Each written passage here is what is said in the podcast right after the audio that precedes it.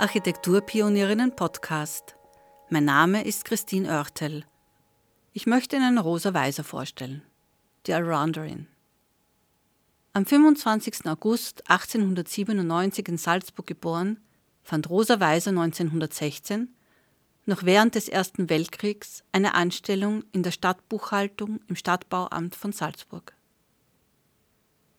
Das Ende des Ersten Weltkriegs und die Gründung der Ersten Republik hatte massive ökonomische und soziale Umwälzungen zur Folge, die das Arbeitsleben, aber besonders auch Frauenfragen betrafen.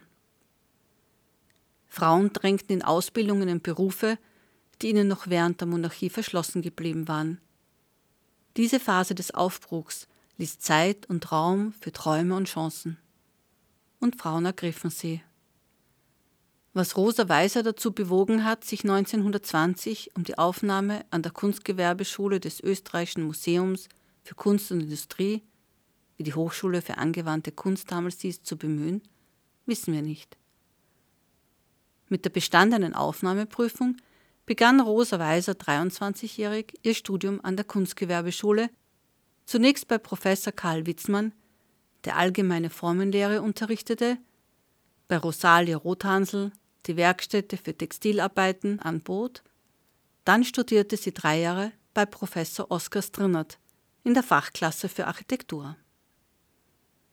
Noch während ihrer Ausbildung konnte sie mit dem Entwurf eines Landhauses ihr Können unter Beweis stellen. Ausgestellt wurde es bei einer Architekturausstellung im Österreichischen Museum für Kunst und Industrie, später das Museum für angewandte Kunst in Wien im Juni 1924 bei der Werke auch von Schülerinnen und Schülern der Kunstgewerbeschule präsentiert wurden. Dieser Entwurf wurde zudem 1925 bei der Pariser Weltausstellung des Kunstgewerbes und des Industriedesigns präsentiert, ein Jahr nachdem sie ihr Studium abgeschlossen hatte. Die Beurteilungen in ihrem Abgangszeugnis aus dem Jahre 1928 vermitteln ein Bild abseits einer reinen Notenbeurteilung. Ihre Professorin Rosalie Rothansel, übrigens die erste weibliche Professorin an der Wiener Kunstgewerbeschule, meinte über Rosa Weiser, sie ist ein tüchtiger Mensch. Sie hat mit Fleiß und Geschicklichkeit allerlei textile Techniken erlernt und Textilarbeiten entworfen. Und Oskar Strinnert schrieb, Fräulein Rosa Weiser ist ein selten energisches, kluges und verlässliches Wesen. Sie verbindet sachliches Wissen mit gutem Geschmack. Sie beherrscht das Bauhandwerk vollkommen und ist aus all diesen Gründen für alle einfacheren Arbeiten auf diesem Gebiet sehr zu empfehlen.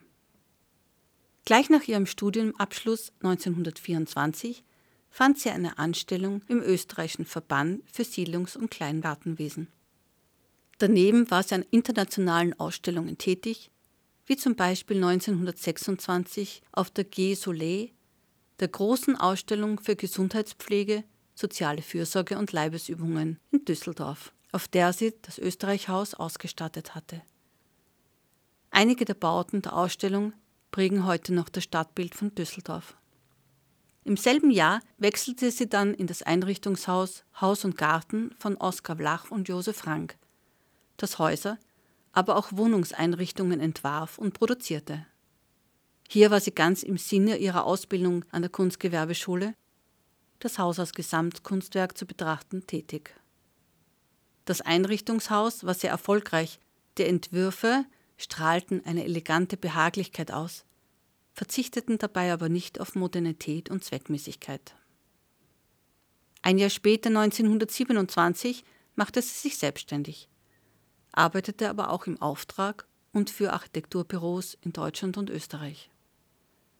1930 unternahm sie Studien- und Arbeitsreisen nach Frankreich, England und Deutschland. Sie war an Ausstellungen beteiligt, plante Wohnungseinrichtungen, Wohnungsumbauten in Wien und Salzburg und nahm an Wettbewerben teil. 1932 bot sich ihr die Möglichkeit, im Rahmen der Wiener Werkbund-Ausstellung das dreigeschossige Reihenhaus Nummer 56 des Niederländers Rittfeld einzurichten. Die Werkbundsiedlung eines der bahnbrechenden architektonischen Projekte der Moderne in Österreich, war für eine junge Architektin ein Prestigeprojekt. Die Zeit zwischen 1924 und 1936 war eine fruchtbare Schaffensperiode, wie sich aus einer Werksaufzeichnung herauslesen lässt. Die Selbstständigkeit bot ihr die Möglichkeit, eigene Interessensgebiete voranzutreiben.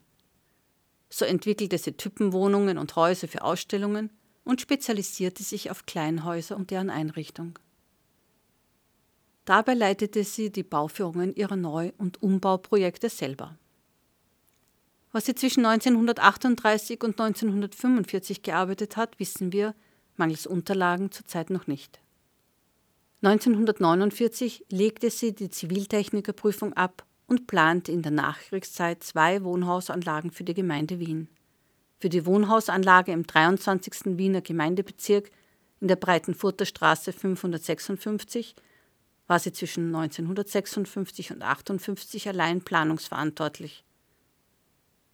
Die Wohnhausanlage am Montecuccoli-Platz 1 bis 3 im 13. Bezirk, die im Zeitraum 1963 bis 1965 gebaut wurde, hatte sie in Zusammenarbeit mit Hans Bichler geplant. Sie arbeitete bis ins Alter von fast 70 Jahren und war damit ihr gesamtes Berufsleben lang als Architektin tätig. Dabei stand der Wohnbau im Mittelpunkt ihres Schaffens. Nach einem reichen Arbeitsleben starb Rosa Weiser mit 83 Jahren 1980 in Wien. Sie war an vielen Projekten beteiligt, die Baugeschichte geschrieben haben und hat eine große Zahl privater Projekte umgesetzt.